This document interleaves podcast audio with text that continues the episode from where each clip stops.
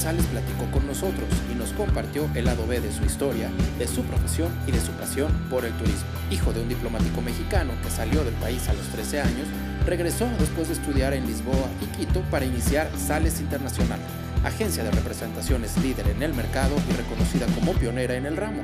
Acompáñanos a conocer las razones de elegir el turismo como su profesión, cómo fue trabajar en el mundo de la aviación y las anécdotas de empezar su compañía para consolidarse como un líder turistero en México.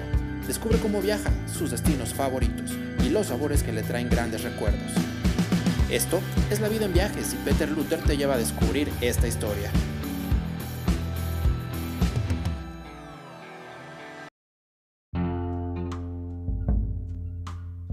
Bienvenidos a otro capítulo de nuestro podcast La vida en viajes. Hoy, una vez más, tenemos un, un, invitado muy importante, un, un, invitado, la verdad es que es un honor tenerlo aquí con nosotros, que es eh, Jorge Sales. Jorge, ¿qué tal? ¿Cómo estás? Pues muy bien, Peter, muchas gracias por las palabras que, que dices de mí. Muchas gracias. Pues todavía no, no dije mucho, eso, eso, eso. Pero no, es, un buen, eso, es, un buen, inicio, anyway. ¿no? Quería presentarte de una forma un poquito más grande, digamos, pero es... Bueno, adelante, verdad, adelante. la verdad, eh, pues hay tantas cosas que se saben de ti que yo creo que todo el mundo te conoce, saben cómo eres y todo, pero eh, te, te, invitamos para que nos platiques algo más sobre ti, sobre, sobre cómo es Jorge Sales. Uh -huh. Y yo eh, tengo la primera pregunta. Tú eres hijo de un diplomático, de hecho tú estudiaste fuera de México. Así es. Siempre quería preguntar a un hijo del diplomático cómo es la juventud de un niño que está viajando de un lado al otro que cambia amigos, cambia escuelas, habla español, habla portugués, habla inglés cómo es la vida de un niño y cómo te forma para lo que estás haciendo, cómo te formó para que, para que llegues al mundo turístico. ¿no? Mira, esa es una, una pregunta muy interesante, te agradezco que la hagas, porque no, me han preguntado alguna vez algo, pero no, no tan completo como me las actualmente. Mira, la verdad es que yo salí de México cuando tenía 13 años, ¿no? Eh, mi papá, como tú dices, este, fue diplomático, en esa época se fue a, a, un puesto no muy, no muy interesante, pero se fue a, a, Oklahoma, la ciudad de Oklahoma, Oklahoma City. Pero el, el, la intención de mi padre era doble, ¿no? O sea, sí quería estar, en, él estaba en la Secretaría de Relaciones Exteriores, pero, pero siempre fue como en puestos administrativos, una cosa así. Y este, pero tenía sus hijos, yo, yo era, el, el segundo, eh, entonces eran cuatro, éramos cuatro, y él quería que aprendiéramos inglés, o sea, no fue nada tonto, digo, bueno, que aprendan inglés, y por eso escogió, bueno, escogió, le dieron, ¿no? la verdad no sé cómo, eh, Oklahoma City, ¿no? Entonces, eso obviamente fue muy interesante para mí, llegar a Estados Unidos. Lo único que sabía decir era puerta, win, y door y window y así. ¿No? Era lo básico, súper básico, porque yo estudiaba aquí en el Cristóbal Colón, en la Ciudad de México. Entonces, sí fue, fue un culture shock, ¿no? Inicial, porque como tú te puedes imaginar, tú no viviste aquí cuando era chavo, pero eh, era como México no hay dos y éramos todos así, ¿no? Entonces, con México era lo máximo en el mundo y sí es, sí era y sigue siendo, ¿no? En muchos sentidos pero realmente cuando llegas a otro país te empiezas a dar cuenta de las fallas de tu país también, ¿no? De lo bueno y lo malo, o sea, porque antes nomás veías lo bueno y las canciones y las películas y todo. Entonces, este, no, empiezas allá y llegas a un mundo nuevo totalmente. Lo único que a mí, que sí siento mucho que no, que no pude tener amigos, no tengo amigos de la infancia, ¿no? Ese fue uno de los problemas porque por lo demás es maravilloso poder vivir en otros países y poder darte cuenta de, de, lo bueno que tiene tu país y de lo malo también, y de lo bueno y malo que hay en los países otros, ¿no? Para mí fue maravilloso, maravilloso.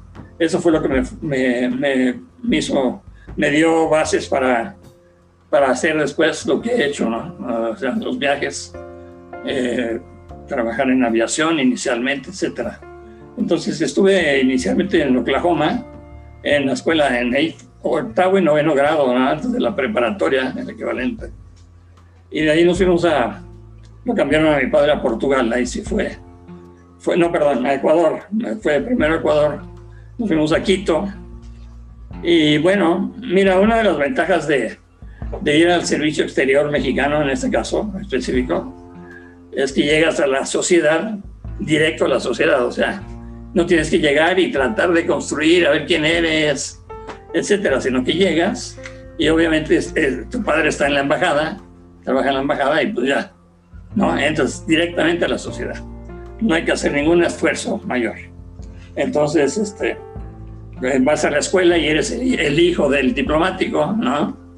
Entonces, este, se te facilita mucho las cosas, pero también te las complica porque también las expectativas son más grandes, ¿no? De que no puede ser un taradito ahí mencito porque ¿cómo es el hijo del diplomático? ¿Cómo puede ser así? Te tienes que esforzar más, ¿no? Sí, entonces este, fue, fue muy padre. Yo tengo ahí, de ahí, en esa época, tengo muy buenos amigos, inclusive después de, me, gradué en el año, no mejor no te digo qué año, pero hace más muchísimos años, me gradué del high school ahí y nos seguimos viendo casi cada año, ¿no? Normalmente yo voy a Ecuador cada año, eh, casi cada año, eh, y últimamente se reúnen, no sé, el 40% de los que íbamos a la escuela a ese, ese grado. Y ¿Eras el único extranjero entre ellos o eran todos de las embajadas mira, era, una mezcla? Claro, era una mezcla porque era el colegio americano, ¿no? colegio americano, así se llama, la Fundación de American School, que hay en todo el mundo y en México también hay, ¿no? El American School. Entonces, eh, normalmente ahí es donde van los hijos de diplomáticos, de los hijos de, de, expatriados, ¿no? Gente que, que, trabaja fuera de su país y los hijos tienen que estudiar. Pues es una escuela más o menos neutral de alguna forma que te ayuda a formarte como si estuvieras en cualquier lado del mundo, ¿no?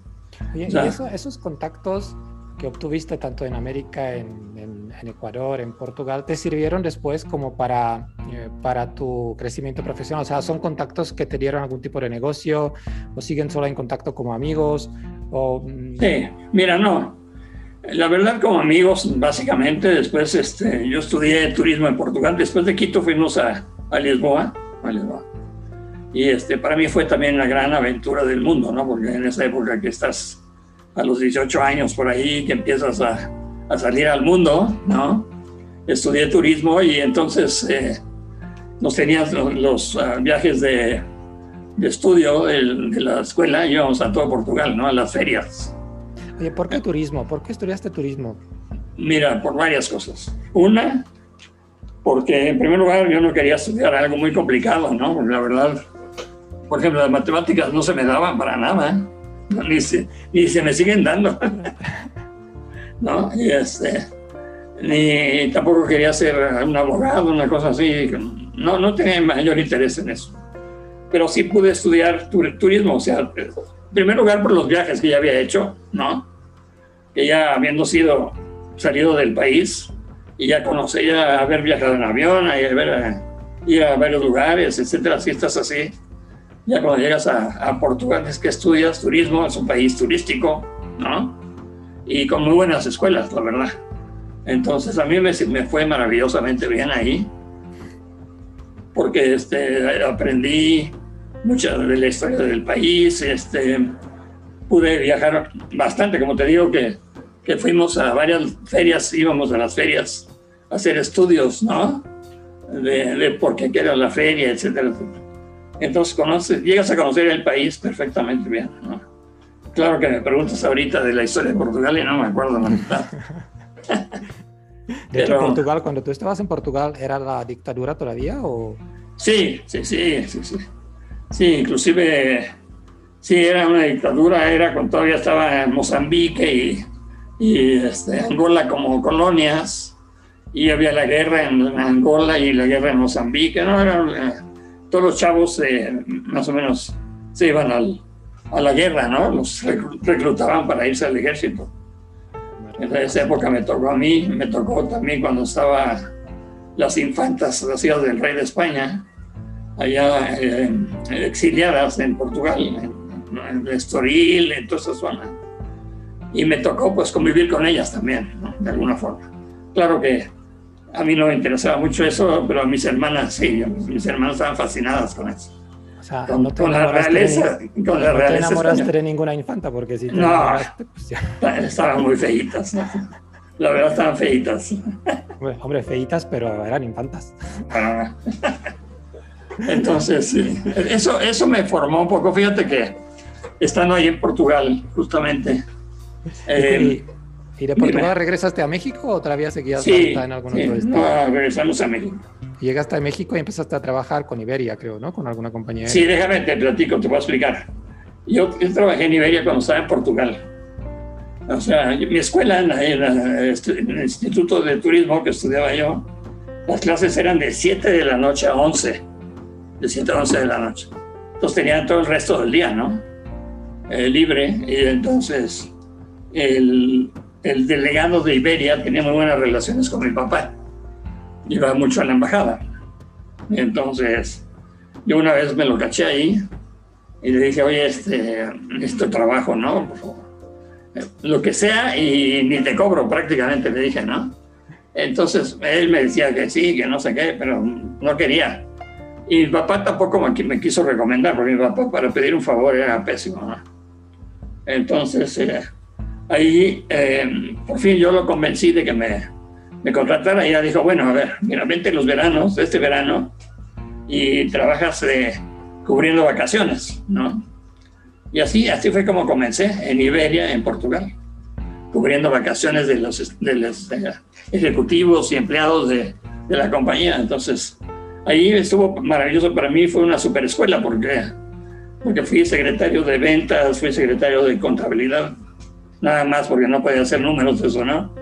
Este, eh, cubría yo a la gente del aeropuerto, o sea, era una dos semanas de acá, entonces todos los puestos que habidos y por haber, está hasta en boletos, eh, cubrí boletos, eh, era, es una anécdota muy simpática ahí que, que llegaban, en boletos estaba yo con una niña nueva también ahí en la compañía, y este, estábamos los dos ahí, llegaban gente de, de revisiones de, de los boletos, ¿no? Y, este, y no, pues de repente dan el boleto, no sabía ni qué onda. Entonces uno de nosotros nos íbamos a KLM, cruzando la calle, y ahí había un tipo maravilloso, y le decíamos, ayúdanos con esto, ¿no? Por favor. Entonces le hacía todo el trabajo, el revisado, no regresaba, llegaban los clientes, ya está el revisado aquí. Entonces, son... eh, No habían sistemas de reservas, todo estaba como plan, todo se hacía a mano, ¿no? O sea, como en sí, manual. Entonces hacía manual y este, sí, sí, sí. Entonces ¿Y ahí fue, es- ese fue mi inicio en la aviación. Ujú. Y luego seguías en México con otras compañías aéreas, tengo entendido. Sí, llego, llego a México, eh, entonces, este, por un lado, ahí el de Iberia ya, ya me había contratado tres veces, o sea, tres, tres veranos, y el segundo, el tercer verano ya me contrató no solamente el verano, más tiempo, y, y ya cuando me, me vine a México me, me dijo, aquí, aquí tienes trabajo entero, si quieres quedarte, quédate, ¿no? Imagínate qué maravilla, ¿no? Después de que le costó mucho trabajo contratarme la primera vez. ¿Ya ves? Sí, eres bueno. Ya no eras buena en esa época. Sí. Entonces, me costó mucho trabajo conseguir trabajo aquí, en México. Cuando regresé, porque regresé aquí en septiembre y no conseguí trabajo sino hasta abril del año siguiente. Ah, ¿no? pues también, o sea, pr- prácticamente no eras mexicano, porque si saliste del país con 13 años, pues Claro. yo creo que, Sí, claro. no sé, es, Sí. es- es un poco difícil, ¿no? Ese regreso, yo también lo veo ahora, estoy- yo estoy Ujú. 20 años fuera y me encanta regresar a la República Checa, pero regresar para siempre cuesta, o sea, creo que me costaría mucho, ¿no? Sí, no, no, no. Yo, bueno, fue una decisión que tomé de venirme a México, pero me hubiera podido quedar, no sé, quién sabe qué hubiera pasado, ¿no? No, pues, Sí, mi vida sería totalmente diferente, hubiera sido totalmente diferente. ¿No? Oye, oye, Sabes Internacional tiene 39 años, si no me Sí, equivoco. bueno, exacto. ¿Por Sí. ¿Por, qué, por qué llegó la idea de crear, abrir Sabes Internacional? Mira, lo- em, yo fui empleado de, de varias líneas aéreas. Siempre me gustó el trabajo de línea aérea, ¿no? Em, entonces, llegó un momento en que la inquietud, ¿no? Tienes una inquietud dentro, por ser empresario, o sea, no es, yo creo que no cualquiera, pero si tienes esa inquietud y quieres ver la oportunidad cuando salga, ¿no? O sea, estás pensando. Yo había trabajado en, antes de entrar a hacer sales internacional, trabajé en dos aerolíneas, bueno, en varias, pero con Air Canada trabajé un tiempo en México y ahí fue cuando me nombraron gerente de ventas. Entonces ahí fue cuando yo salí al, cuando nací al mundo, ¿no? Entonces ahí fue cuando me conocieron todos, yo conocí a todo el mundo ahí. Entonces de ahí la gente de Texas International Airlines me vieron que quién era yo y me, me, contrataron ellos a mí, me buscaron y me contrataron. Entonces, ahí estuve trabajando ocho años. Y a la mitad de esa época, de los ocho años, como en los cuarto año, eh, se fue, cambiaron al, al, director general y trajeron a un señor que trabajaba en, en, unos, en una tienda de, bueno, trabajaba en un asunto de, de ropa, ¿no? de trajes. Entonces, sin conocer nada, pero era un buen administrador de, de, de empresas, ¿no? Entonces, me cayó muy bien, nos hicimos amigos, etc. Yo le traté de enseñar lo más que podía yo, ¿no? Dentro de, de mi campo de aviación y todo eso. Y él, pues, administrador de, de empresas, pues, supo, supo, hacer la combinación. Pero, este, llegó un momento que era mi jefe, de todas formas, era mi amigo, pero era mi jefe. Entonces, era de los puntualitos, ¿no? Que eran las nueve, yo, tú llegabas nueve y un minuto, estabas llegando y estaba en la puerta de la oficina. Aquí la entrada es a las nueve, güey, no a las nueve uno, ¿no? No sé qué. Entonces, este, y así empezó a molestar eso a mí, la verdad. Eh, entonces, en, ese, en esa época, entonces, ya estaba empezando ya a pensar qué hago, ¿no? Y, este, y viene una oportunidad del tipo con el que yo trabajé con el Canadá antes, un, este, un tipo de Miami, que era el que cubría México, me, me, busca y me dice, si abres tu compañía te doy la cuenta, ¿no? Y yo me quedé, ya, ok. Pues hice todo, renuncié, me salí, hice la compañía y el tipo me dice, bueno, pero hay una condición. y dije, no, ¿cómo no me dijo antes? Pero bueno, entonces me dice, sí, pero si abres la, la cuenta, si abres tu compañía, pero tienes que poner de socio fulanito, ¿no? la persona con la que yo había trabajado antes también. Y yo dije, no, o es mi compañía o no le entro. O sea, o soy solo o no voy a poner a alguien más que se acredite como, como el dueño de mi empresa. Entonces yo, pues si es así, no te doy la cuenta. ¿no? Y yo mientras ya había conseguido una cuenta, en esa época que trabajé con Texas International, trabajábamos mucho con Houston, muchísimo, porque era la ruta, ¿no? Eran llegamos a tener siete vuelos diarios, México, la Ciudad de México, Houston, con DC-9, ¿no? Entonces hacíamos promociones con Houston. Entonces yo les comenté a la gente de Houston, a Steve Moore, mi amigo, le dije, oye, quiero abrir mi compañía, ¿por qué no me das la cuenta, no? Así, tan sencillo como estamos platicando. Fácil. Ajá. Pues me dice, oye, qué buena idea, me dice, es buena idea eso. Dijo, deja ver con el jefe. Y habló con el jefe. Y el jefe le dijo, sí, ¿por qué no? Tenemos tanto presupuesto Ahora, yo así abrí la compañía. Pero me vi quedé en la calle porque yo ya tenía oficina con otro señor al que le dije que no quería ser su socio. Entonces ahí a buscar dónde, dónde me pudiera meter. O sea, yo tenía la menor idea cómo abrir una empresa. Tampoco, ¿no? Entonces Houston era la primera cuenta, pero tengo otra pregunta, Jorge. Sí, que ¿Te costó mucho inventar el nombre de la empresa? ¿Sabes? No, porque en primer lugar, este, mira, yo estaba en Texas, International y me gustaba mucho la compañía. Eh, y entonces dije, bueno, Sales Internacional, Texas International, suena mucho parecido.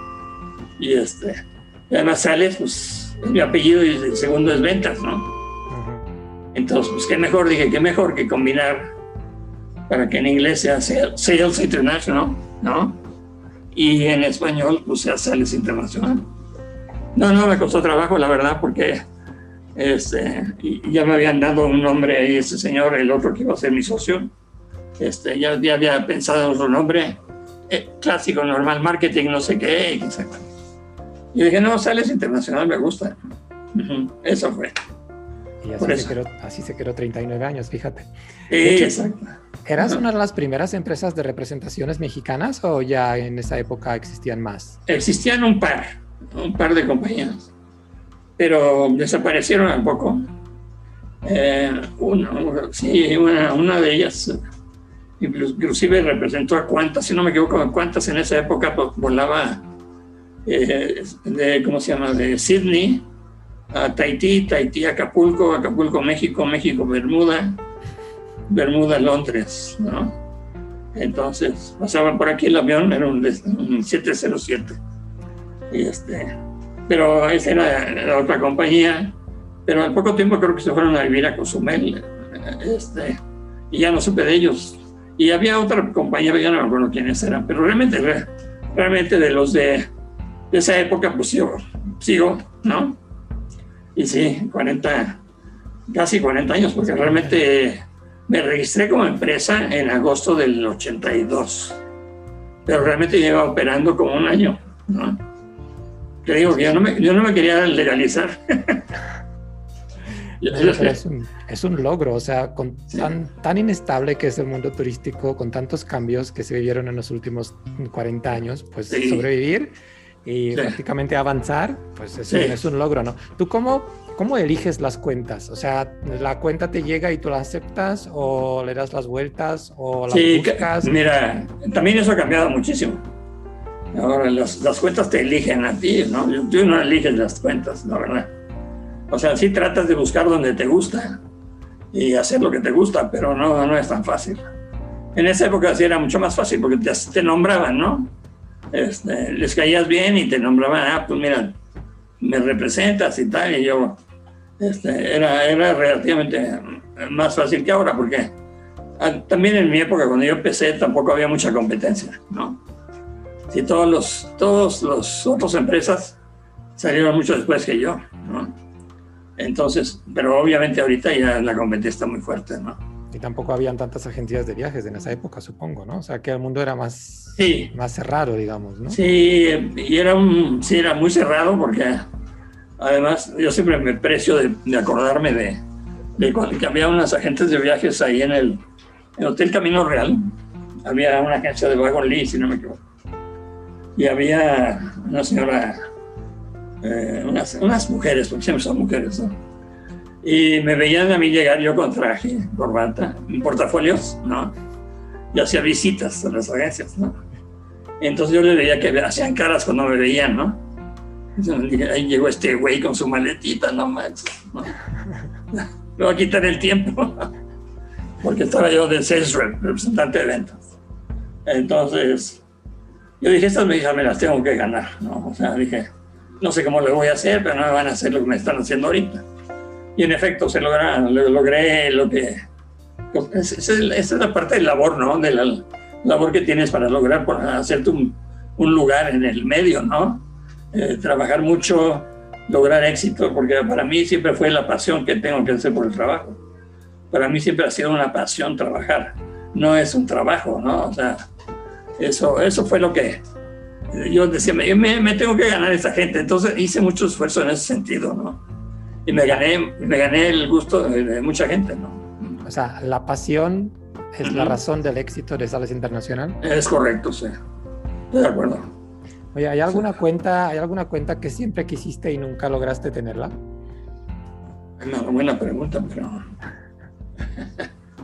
no, la verdad, este, quizás esa de Canadá que me hubiera gustado tener en esa época. Pero, pero ¿sabes qué? Pero fue fue más reto, ¿no? Haber hecho lo que hice y haber multiplicado el dinero, es decir, multiplicado, es decir, era el mismo dinero, pero, pero lograbas, eras más consciente de eso, ¿no? Del valor del dinero en esa época.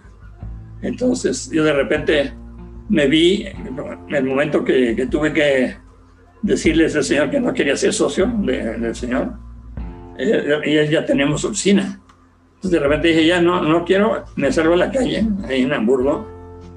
Y estaba yo pensando, ¿y ahora qué hago, no? Ya no tengo oficina, ya tengo una cuenta, la de Houston. ¿Y ahora qué hago? Estoy en la calle, ¿no? ¿Qué hago? Pues este, se me ocurrió pensar en un amigo mío que paz descanse, que es de Álvaro Merole, que traía Viajes Ibiza Club, no sé si, bueno, una agencia en esa época, este, que tenía junto a su oficina en, en la calle Río Nilo, junto a su oficina tenía un despacho de él. Y estaba él solo. Y este, yo le dije, oye Álvaro, ¿cómo ves que, que me regalas espacio aquí o a ver qué hacemos, no? Y se puso feliz porque éramos buenos amigos. Entonces, sí, me dio los muebles, me, ¿me entiendes? Todavía los tengo. Este, claro que no me los regaló, pero bueno, pero me fue cobrando poco a poco. Y este, según podía, ¿no? Y este, entonces de repente ya me vi que, que sí se podía, ¿no? Si le buscabas, tenías que lograr lo que querías, ¿no?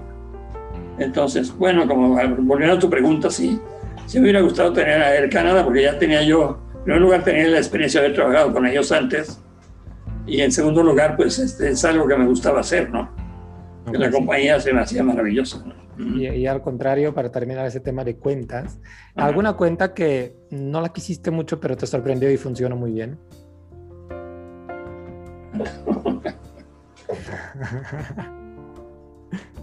Oh, no, mira, este, lo, lo, que sí aceptaba yo cuentas a veces muy a lo, a lo idiota, ¿no? Por decir, bueno, pues mira, más, vale tener X cuentas o más para, que no tener más que una, ¿no? Y este, y bueno, pero no, sí tuve algunos, mira, en este negocio tienen éxitos, tienen fracasos, ¿no? Y de los fracasos aprendes mucho, eso sí. Porque si fuera éxitos todo el tiempo, pues vuelves mamila, ¿no? Y ¿no? Entonces, este, eh, por ejemplo, yo tenía yo acepté algunas cuentas que yo sabía que no me iban a dejar, pero en esa época que viajaba yo mucho, en esa época era mucho más fácil viajar en Interline, ¿no? Interlínea. Entonces, acepté Dominicana de Aviación, que nunca me pagaron un centavo, pero pedía yo pases para volar dentro de México. Entonces viajaba gratis, entonces ya con eso me compensaba, ¿no? Sí, definitivamente. Sí, entonces, pero nunca me pagaron un centavo, o sea, ni me pelaran. ¿Y tú, ¿Y tú todavía cuántas cuentas tienes ahora? Nunca las cuento, pero no las cuento. Estamos reducidos, ¿eh? Estamos actualmente por la pandemia nos suspendieron dos o tres cuentas, ¿no? Pero tú estás detrás de todas o lo dejas a tu gente que ellos lo manejan a su manera. Sí, ¿Cómo, ¿Cómo, cómo, lo, cómo, lo, ¿Cómo lo haces? Porque tantas cuentas, yo, yo siempre tenía una pregunta para, para, o sea, siempre me interesaba, si tengo 10 cuentas, voy a un evento, ¿cómo lo hago? Soy Jorge Sales de Qatar, soy eh, Jorge Sales de Mandarín Oriental, soy, o sea, ¿cómo, ¿cómo distingues los eventos? No, eso, eso no es problema, ¿eh? eso no es problema porque... ¿Pones otra ropa, un pin diferente o cómo lo haces? no, porque mira, la verdad es que no te invitan necesariamente por una de las cuentas, ¿no? es muy raro, pero eventualmente sí pasa, ¿no? Este, cuando teníamos este, el estado de Texas o algo, pues te invitan, ¿no? El de San Antonio, que vayas, pues sí, porque te invita porque eres Texas, ¿no? Pero, este, pero realmente generalmente es general, ¿no? O sea, conocen a la persona, saben que estás en el medio, que la compañía que, con la que estás funciona y normalmente no, no, hay, no, hay, no hay mucho problema por eso, ¿eh? La verdad, soy honesto. Bueno, también porque eres tú, o sea, hoy, hoy en día ya tienes un, una fama, un, digamos, un, un, renombre que la gente te invita a, a, un evento porque pues saben que pues eres Jorge Sales y que, que, vas a rendir, digamos, cuentas después, ¿no? Que de alguna sí, forma mira, sí, les conviene invitarte porque saben, saben sí, que afor, afor, mira, afortunadamente, como te dije, las cosas las he hecho yo con pasión y se nota, yo creo, me imagino, ¿no? Entonces, eso es lo que trato de, de hacer bien las cosas este, en primer lugar, ser respetuoso de la competencia. Soy muy respetuoso. De repente digo, ¿cómo me ganaron esta cuenta estos cuates? Pero... Oye, te llaman, ah, eh, hablando de esto, te ajá. llaman Mister, porque cuando me confirmaron tu entrevista dijeron, no, sí, Mister, lo consultamos y tal. Tú, tú eh, como Mister, eh, ¿qué tipo de jefe eres?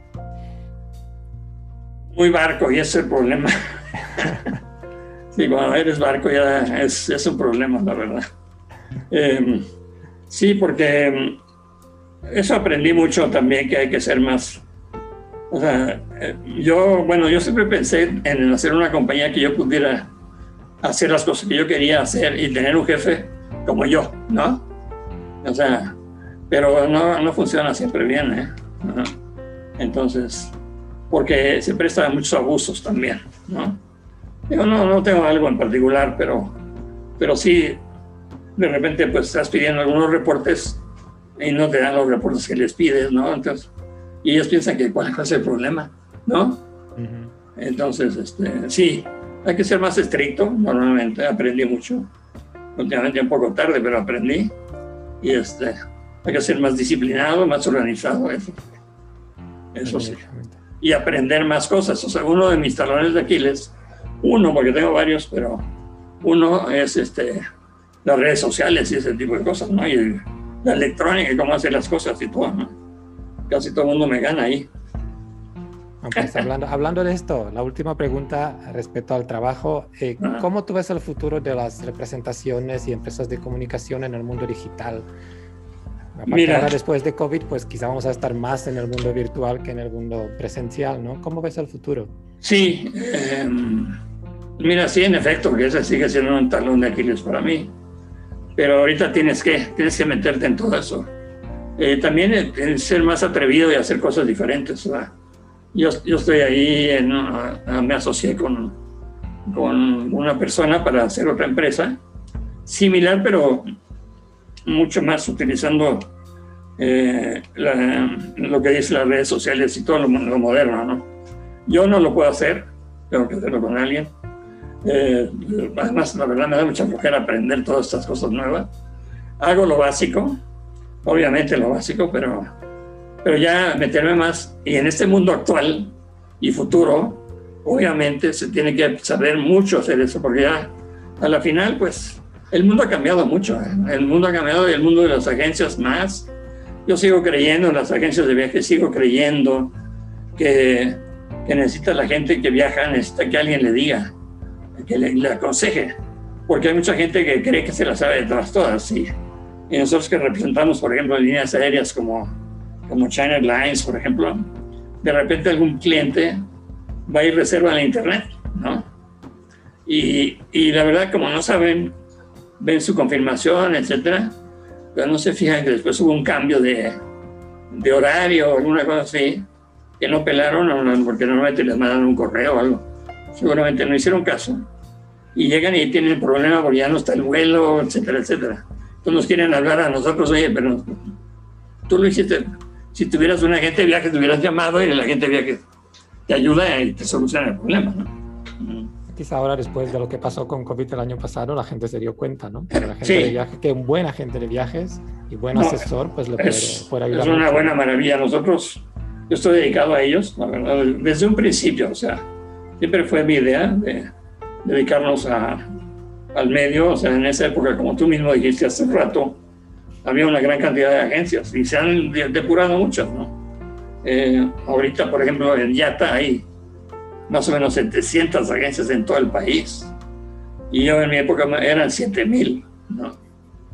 Entonces, estamos al 10%, ¿no? Pero, o sea, se han perdido muchas que pues tenía que, muchos que eran tomaórdenes, ¿no? En la época que se vendía mucho Acapulco, por ejemplo, las agencias además recibían la orden, eh, un boleto a Acapulco. Se ganaban cinco, dos pesos, pero, pero dos pesos por, por mil, bueno, pues ya funcionaba. Es una ganancia.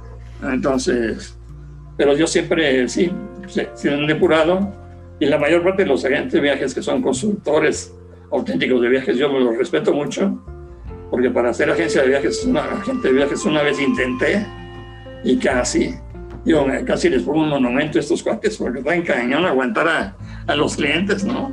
Pues muy, muy duro.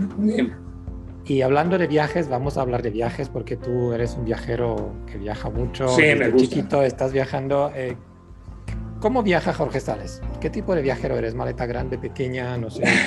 ¿Solo acompañado? ¿Visitas museos o mejor vas de compras? ¿Qué tipo de viajero es Jorge Sales? Cuando viajas de vacaciones, ¿cómo lo haces? Mira, casi nunca viajo de vacaciones, soy honesto. Pero, este, pero sí me gusta viajar muchísimo. Y Pues mira, sí, sí empaco demasiada ropa. sí, a fuerzas tengo que checar maleta, porque sí. Aunque sea un viaje de dos días, voy a Guadalajara o a Monterrey, me llevo una maleta. Y como todos mis, compañeros, todos van con su maletita portátil, digo, ¿cómo le hacen? No? Pero bueno, este, me gusta, me gusta, soy solitario, me gusta viajar solo, me gusta mucho viajar solo. Eh, conozco mucha gente, conozco lugares, más que muchas veces vas, si vas con alguien, normalmente tienes que complacer a la otra persona más. Y a mí me gusta eso también. Si voy con alguien, complazco a la persona. ¿Qué, te, ¿Qué quieres hacer? Pues tal, ok. Si vas solo, ya decides tú qué quieres hacer. Me gusta, por ejemplo, una cosa que hago mucho en París que me encanta. A veces, a veces lo he hecho en pleno invierno, ahí enfrente al, ¿cómo se llama? Frente a la Torre Eiffel, que es Trocadero, en Trocadero. Hay varios restaurantes y cafés. Pues me gusta ahí llegar en la noche. Es un frío de la fregada, entonces vas todo cubierto así. Y pides una copa de champán y estás viendo la Torre Eiffel, ¿no? Ese tipo, tipo de cosa me gusta. Este, me gustan los cafés en los países. Me gusta sentarme a ver la gente caminar. Eh, no soy mucho de museos, porque siento que, en primer lugar, la mayor parte de los museos en Europa, por ejemplo, ya para entrar es un poco complicado, ¿no? Mucha gente. Sí, y tienes que hacer la reserva y tienes que planearlo, está con más tiempo y todo. Y yo pienso que pierdo mucho tiempo de lo que podría estar haciendo otra cosa, ¿no? Y, este, y sí, de repente, usted da pena porque no viste algún, alguna obra de arte que, que deberías haber visto. Pero, por ejemplo, en Florencia sí me impactó mucho, ¿no? La, ciudad. Pero, este, pero sí me gusta mucho eh, caminar. Eh, me gusta mucho. Voy a Portugal con cierta frecuencia, me encanta. Me encanta Portugal. Eh, comes riquísimo, es barato más o menos. A ver, un plato, un plato estrella de Portugal que más te gusta. Bueno, mira, el bacalao, por supuesto. Pero sí, pero hay, mira, hay miles. Hay un lugar que se le dicen ¿cómo le dicen? Bueno, no me acuerdo ahora, pero te sirve una cervecería, cervecería, ¿no? Y te sirven unos como, como granos que son, que te parecen a, ay, ay, bueno, se me olvidó. Pero son, y tomas con una cerveza, estás, todo el día estás ahí echando cosas. Pues me, me, gusta, me gusta mucho. Pero todavía, después de tantos años, cuando llegas a Lisboa, ¿te sientes como en casa? Sí, claro, por supuesto porque todavía muchas cosas son las que habían antes, ¿no? Claro que se ha cambiado mucho, mucho. Pero sigue, la base sigue siendo la misma. Y me gusta, me gusta mucho. Me gusta mucho caminar en la Avenida Libertad, ¿no? por ejemplo. Me gusta mucho ir a Estoril y a Cascais y todas esas zonas. Entonces... ¿Sabes? ¿Puedes decir que Portugal es el país que mejor conoces? Podría decir que sí. Yo creo que sí, porque acuérdate que además estudié turismo y fui a las ferias. Y en todos los pueblos había las ferias de, los, de los santos y todo, ¿no? Que había, era muy divertido. Entonces sí, seguramente soy, debe ser el país que más conozco, sí. Sí, seguro. Oye, ¿y sabes cuántos países visitaste en tu vida? ¿Lo mm. contaste en algún momento? Porque hay gente que sí lo tiene contado. Eh, alguna vez creo que hice, cuando alguien saca en Facebook eso, de repente conté que eran como 60 o algo así, creo. Eh, pero sí, bastantes, ¿no? Me, gusta mucho Sudamérica, una vez me gusta mucho Brasil, pero me decepcionó porque una vez me quisieron asaltar ahí en, Río, ¿no? Y fue como muy decepcionante para mí, ¿no? Que vengo aquí, que me gusta y todo. Y ya, lo primero ya me están asaltando, ¿no? Este, Ecuador también me gusta, como te digo, Ecuador voy muy seguido porque eh, los, compañeros de, que yo estudié ahí en el americano, cada año hacen una, un viaje dentro del país. Y yo he ido varios con ellos. Y me gusta, pues son mis únicos amigos de la época de Chavo, ¿no? Sí, porque ¿Y algún, algún destino, alguna ciudad, algún lugar eh, donde puedes regresar? O sea, que es como el top, top, top. Ajá, para mí. Sí, para ti. Algo así te digo, puedes escoger un solo destino, va a ser el último destino de tu vida que vas a visitar. Bueno, me gusta Lisboa, ¿eh? yo, yo, me, yo me iría a vivir, yo inclusive viviría. No te voy a sacar de Portugal nunca. No, inclusive viviría ahí, ¿eh? la verdad, tranquilo, porque además el clima es bueno, normalmente. Me encanta, obviamente, la República Checa. Bueno, gracias. Me gusta. sí, sí, sí. Eh, me encantó ahí, ¿cómo se llama? Carlo, ah, Carlo Vivari, ¿cómo es? Carlo Vivari, sí. este, los lugares del spa, ese muy antiguo que hay en, en, la ciudad. Me pareció majestuoso el lugar, ¿no? Pero, tienes, que, tienes que ir allá no para un día, sino para una semana para, recuperarte un poco. Sí, sí, sí. Oye, por ejemplo, en Asia, ¿algún destino en Asia que te encantó? Sí, por ejemplo, un lugar que me, bueno, me encantó Vietnam, ¿eh? Me encantó Vietnam por la combinación que es del moderno y antiguo.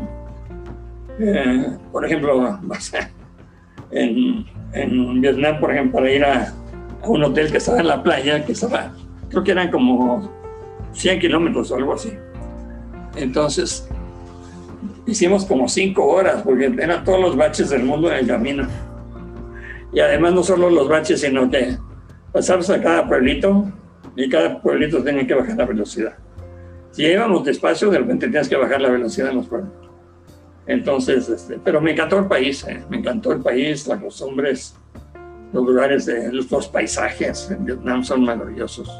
Y coincido contigo, coincido contigo, es muy bonito el país. Me encantó, me encantó. ¿Y tienes algún país en la lista que todavía no visitaste y te encantaría ir? ¿Algún país soñado donde no tuviste la oportunidad de viajar todavía? Mira, gracias a Dios he tenido la oportunidad de hacer casi siempre lo que he querido, ¿no? sí. Y, y no, como, eso, como el bucket list, no tengo. no tengo, bien, pero... Pues qué bien, pues sí, sí, sí, sí, ¿has visto todo lo que soñaste? Sí, mira, básicamente porque la verdad, yo voy y descubro, o sea, yo soy una persona de costumbres, ¿no? Me gusta mucho ir al lugar que ya me gustó y volver y volver y volver, hasta que llega un momento que también digo, bueno, ya escogí otro lugar, porque ya es mucho, ¿no? ¿No? Este, pero sí me gusta mucho, bueno, me gusta mucho Madrid, me gusta, como todo, ¿no? Este, ahí Andalucía me parece fascinante, esa parte del mundo, ¿no? Se me hace como de, como de sueño esa parte de, de, de España y del mundo en general, ¿no? Poder ir a Sevilla y a Málaga. Y todos esos lugares se me hacen espectaculares, todos los lugares ahí en la costa del sur. No conozco mucho el norte, pero sí conozco el sur. Y mi primer viaje de que conocí Sevilla y todo fue cuando vivía yo en Portugal, en Lisboa. Que me tomé autobús, luego tren, luego autovía, luego de aventón, de todo, de todo me pasó. De camino a Barcelona, ¿no? De Lisboa a Barcelona por abajo no es corto el camino. Si vas en bus y en tren, no es tan corto, ¿no? Si vas no, en avión, no, pues Es una hora y media, pero. No, pero iba así, ¿no? O sea, llegaba a un lugar, me quedaba un día, algo así, luego al otro día tomaba otro transporte diferente. Y este, hasta llegar a Barcelona, y ahí en Barcelona tenía yo amigos que me llamaron mucho la atención, que la gente en Barcelona son súper trabajadores. ¿eh?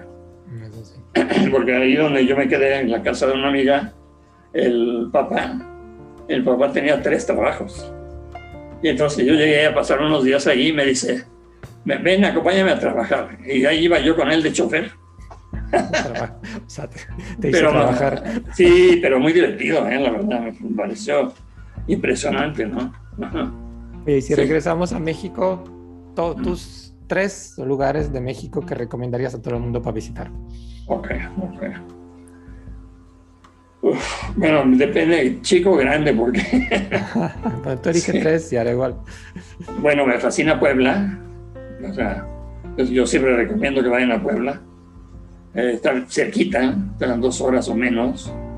Este, y, tienes todo en Puebla, ¿no? Es una ciudad colonial combinado con, con lo moderno, se come delicioso. Eso se te va a comentar, que se come rico. Sí, se come delicioso. Este, además, este, Sí, a mí me gusta mucho Puebla. Em, me gusta Guadalajara, eh, casualmente. Este, ¿Te gusta, Guadalajara o Tequila? A ver. No, Guadalajara. bueno, Tequila sí, lo han hecho muy bonito actualmente. Está muy bonito. ahí tenemos un hotel de, de, de Relais Chateau, ¿no? El, el, hotel, ¿cómo se llama? el, de las ánimas, el Hotel de las Ánimas. Hay un hotel de 92 habitaciones. Pero está muy bonito y es un hotel de lujo, eh, nadie sabe, ¿no? Nadie pues conoce. Pero sí, este. Luego, en México, bueno, aparte, mira, hay tantos lugares que no puedes escoger. Falta uno. Dijiste Puebla y Guadalajara, a ver, una playa o no sé. Sí, me gusta Vallarta. Me gusta Vallarta. No he ido a muchos lugares en México que me gustaría ir. Las, las costas de, de, Oaxaca, por ejemplo, no he ido. Y sí me gustaría conocer, ¿no? Eh, pues ya, tienes un destino, ya tienes un destino por conocerme. Sí. Que todo conociste y veo que no. Sí, caray. Eh, me gusta mucho Mérida también, me gusta Campeche. Eh, también son padrísimos lugares. Para Campeche es un lugar ideal para el fotógrafo, ¿no? Que le gusta, me gusta tomar fotografías. Y Campeche sacas unas fotografías impresionantes, ¿no? Por, las construcciones, ¿no? De repente las iglesias eh, como, como, ermitas, ¿no? Que son ermitas, todas iluminadas de noche, son maravillosas, ¿no? Sí, definitivamente. Pero veo que es más de ciudad que de naturaleza, ¿no? Sí, sí, sí, sí. Yo soy medio vago, me da flojera meterme ahí. Los bichos, las alturas, no es lo tuyo. Así es. Jorge, vamos un poco, vamos a ir como finalizando la entrevista porque estamos hablando casi una hora. Te, dije que podemos empezar y terminar en tres horas, pero pues tenemos un tiempo un poquito limitado para no. Yo sé. Tengo preguntas rápidas. Algunas preguntas que son rápidas, la respuesta puede ser larga, pero digamos que la pregunta es más o menos rápida. Tu plato preferido de México y tu plato preferido internacional. De internacional ya, ya hablamos de Portugal, pero de México, tu plato aquí como que... Mira, el arroz en México, yo soy fanático del arroz, pero si, tengo que ponerlo en contexto, el, el mole con um, pierna y muslo y con, este, y, con arroz, me encanta, es, es, de lo que más me gusta. Mole poblano, supongo. El mole poblano, sí, sí bueno. Estabas en Puebla. Sí, correcto.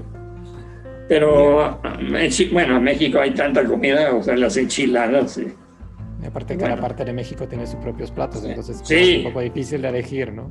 Sí, también ahora en México hay unos, eh, me gustan mucho los mariscos, que por eso me gusta Portugal también, por los mariscos que hay.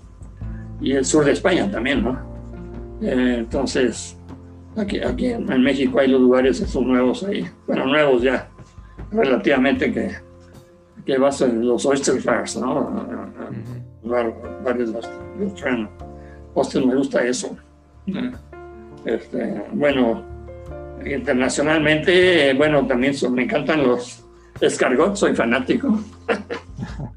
los escargots en Francia, ¿no? Por supuesto. Oye, ¿qué hay en la República Checa de comer así rico? No me acuerdo. Pues en la República Checa lo rico es un goulash. Ah, sí. Todos son estofados, guisos, salsas, toda esa parte, pues es muy, es muy bueno. Pero creo que el, el, plato últimamente que más menciona la gente, sobre todo gente joven, es un queso frito.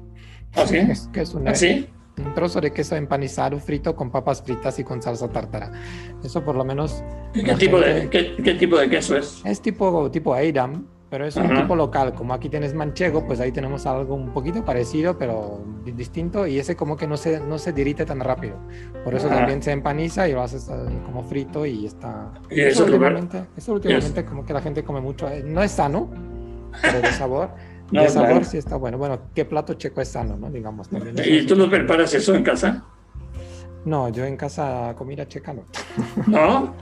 yo soy de platos rápidos, porque tú cocinas, por cierto me gusta, pero no tengo la cocina apropiada.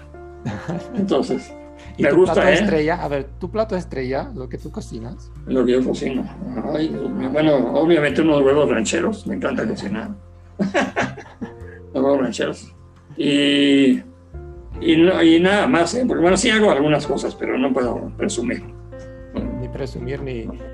Está bien. está bien. No sé, sí, sí. dejamos gastronomía, dejamos gastronomía aparte. Vamos a otra cosa. Eh, lo que siempre llevas cuando te vas de viaje, ¿hay algo que siempre llevas de viaje o algún ritual que haces antes de, de salir de viaje? ¿Algún, no sé, cualquier cosa que, algún ritual que tienes antes de viajar? No, fíjate que no. Yo soy, muy straightforward, ¿no? Muy adelante. No, no tengo. No, no. Este, sí me, bueno, te voy a decir una cosa. Este, sí dejo todo al último momento. Hay veces que casi pierdo los aviones cuando tengo tiempo suficiente. Ya hablando de un vuelo a las 6 de la tarde, por ejemplo, de los vuelos a Europa, ¿no? De repente. Y, este, y en vez de poner a hacer la maleta temprano y ya tener todo listo antes de salir, estoy a las 4 de la tarde haciendo maleta, ¿no? Y el avión es a las 6. Y a Europa, o sea, no es tan fácil. Una vez casi pierdo el avión ahí, la última hace poco. Que cayó un aguacero, bueno, el año el 19, en el 19. Digo que en el 20 no salimos ni a la esquina casi. Bueno, en el 19 este, casi, casi, casi me pierde el avión. O sea, no, nada me aceptaron de buena onda los de British Airways, pero, pero ya, no, ya estaba prácticamente cerrado el vuelo. pero, pero supieron porque también la tripulación llegó tarde. Ah, bueno. Por la misma lluvia, por la misma lluvia. Viajar contigo es mucha adrenalina al principio. Sí, ¿eh? sí, sí, horrible. Si estoy esperando en el, aeropuerto, pues ya me voy a volver loco, porque pues, soy más puntual, no, no tan a última hora como tú. Pero, pero en caso de aeropuerto, sí intento de llegar como dos horas antes, porque pues... No, yo sí, a mí me gusta llegar antes, porque además aprovecho y, y tengo mi tarjetita para los salones VIP y todo el rollo. O sea, puedo gozarla ahí, desayunas o comes ahí. Este, pero no, llegas corriendo, luego no tienes chance de, de, ir a los salones y bueno, es un gran error de mi parte. Oye, Jorge, ¿qué significa para ti eh, amistad? Número uno, ¿eh? Bueno, yo soy muy, muy, este, yo creo mucho en la amistad. Soy totalmente creyente en la amistad. Eh, la amistad sincera y honesta, pues, para mí es lo máximo que hay en el mundo eh, sí, eh, mira, yo tengo mis mejores amigos, eh, pues ya fallecido algunos, y, este, y me ha dado mucha pena. También muy querido mi amigo, pero desgraciadamente le fue muy mal en la vida, o sea, por él mismo, ¿no? O sea, yo siempre lo acompañé porque tenía que acompañarlo y día, el día estaba casado, pero su esposa ya no lo quería, sus hijos no lo querían, el señor yo lo puse a trabajar aquí conmigo porque el pobre no conseguía nada. Y, este, y contrató las opiniones de todo el mundo, pero pues, estaba, siempre se ponía hasta atrás y todo. Y este, pero siempre era mi amigo, ¿no? ¿Qué querían hacer? Entonces lo llevé, acompañé una vez que se puso muy mal, pues eh, lo acompañé al hospital. Y, este, y uh, un día a un hospital ahí en Azcapotzalco. Y este, y de repente me hablan del hospital, ¿sabe qué? Su amigo se murió, venga por él, ¿no? Híjole. Híjole. Sí, horrible, porque además yo llamé a su familia, pero su familia fueron, pero ahí, eh, como no lo querían al señor, la verdad. Este, yo tuve que decirles, o, lo, se lo llevan, ya el pobre del, hospital, el doctor me decía, oiga, ¿sabe qué? Bueno, ya no puede estar más tiempo aquí el señor, ¿no? Eso, eso se llama amistad, lo que estás diciendo. Justo sí, es una buena amistad. ¿qué, Significa, ¿qué significa para ti lealtad? Mira, lealtad, lealtad yo creo que es una, una de las palabras favoritas mías, pero, pero yo sí creo también en la lealtad. O sea, tampoco lealtad ciega, ¿no? O sea, yo pienso que la gente tiene que ser leal contigo. O sea, yo he tenido muy malas experiencias de gente que, yo creí que eran leales contigo, pero al final a la, final te das cuenta que no, ¿no? Pero tampoco soy ciego, ¿no? También como, como este, me acuerdo mucho la, la experiencia de, del presidente Trump, ¿no? En Estados Unidos, que él quería lealtad para él, no para el país, ¿no? Entonces yo pienso que la lealtad es un poco más amplio que eso. ¿no? Ok. terminamos con la última palabra, compromiso. Sí. Bueno, pues mira, eso es lo que he tenido toda mi vida, porque si yo me comprometo con alguien para hacer algo, el trabajo y todo eso, hasta que acabo, ¿no? Porque no puedes salirte a la mitad, ¿no? Me comprometo mucho con todo.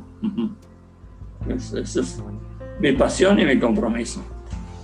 Sí, pasión no te dije porque pasión, hablamos de pasión todo el tiempo. Sí. Estamos hablando, se nota la pasión. Entonces, sí, con eso, pues ya esto obvio, ¿no? Sí, de acuerdo.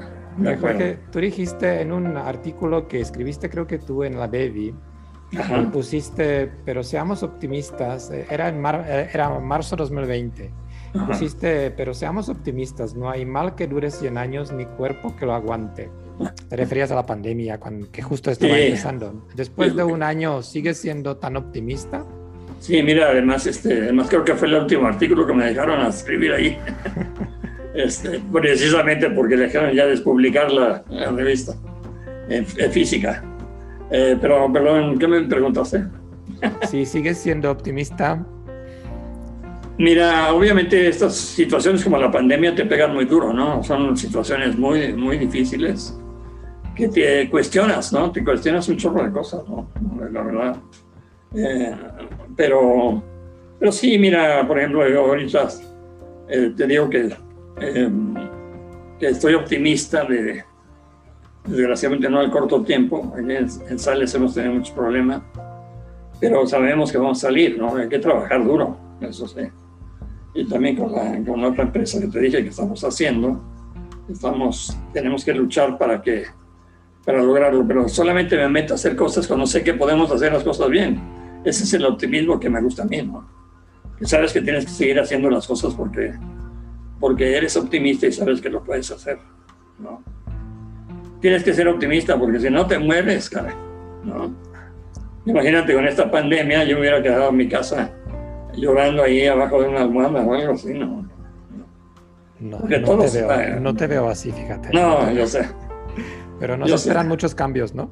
Hay muchos cambios, tienes que adaptarte. O sea, yo tampoco soy una persona que me quiero retirar, no, no, no está en mi, no está en mi ADN. Eh, desde el tiempo que estuve encerrado en casa, por un lado divertido, como te dije, pero por otro, pues, ya que esto no es la vida que yo quiero, ¿no? Y, este, y no me gusta, yo por eso vengo aquí a la oficina con cierta frecuencia, ¿no? Vengo aquí a la oficina, no viene mayor gente, pero yo estoy aquí y me, hace, me gusta estar aquí. Y aquí es donde rindo más, donde hago más cosas y todo. ¿no?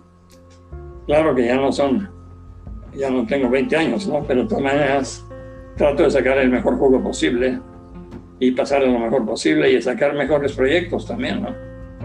Y aparte ya tienes un sucesor, ¿no? Que también es necesario. Sí, le estamos dando chance ahí al chiquillo. ¿Y cómo lo llevas? Bien, ¿no? Bien, este. Pues mira, es muy difícil la filosofía de alguien que llega a una empresa que ya está hecha o alguien que la tiene que hacer, ¿no? Desde cero.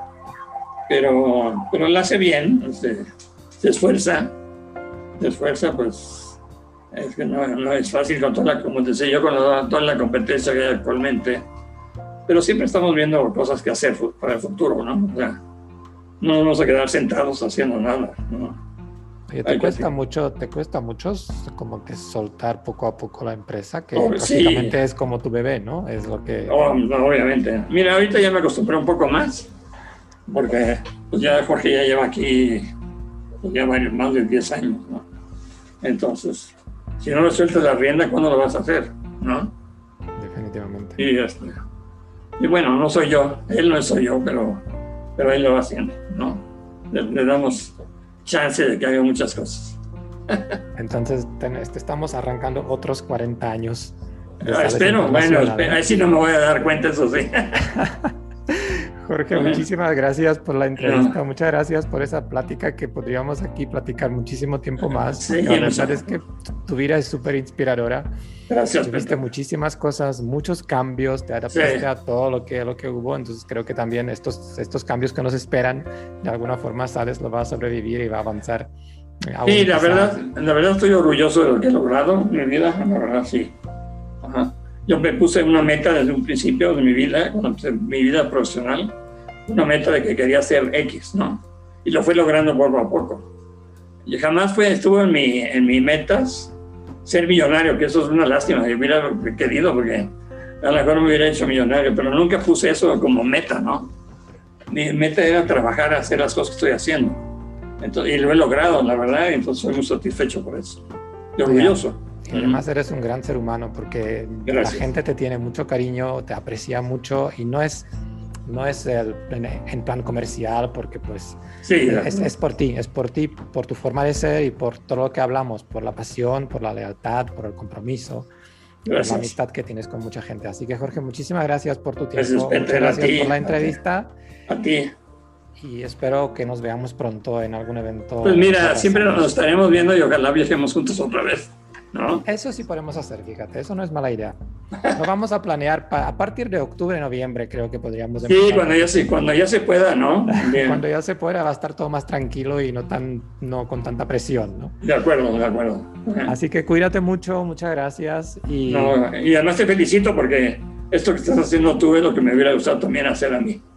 ¿no? Pues, Qué bueno, te felicito. ¿Por qué no hagamos alguna entrevista juntos, fíjate? Encantado. vamos a hacer la, la entrevista tú y yo juntos con tu hijo. Órale, sí. Uy, pobre. Vamos a machacarlo un poco juntos. Le vamos, a dar en la torre al pobre. a ver si acepta. A ver si nos escucha, Jorge. Si nos escuchas, a ver, espero tus noticias. Vamos a ver. si lo aceptas, yo y tu papá te vamos a entrevistar. bueno. Muchas gracias, muchas gracias. Y a todos los que nos escucharon, los que nos escucharon, gracias por escucharnos. Y cualquier sugerencia, cualquier duda, nos pueden contactar a través del correo la vida en viajes arroba estrategiamx.com. Muchísimas gracias. Gracias, Peter. Muchas gracias.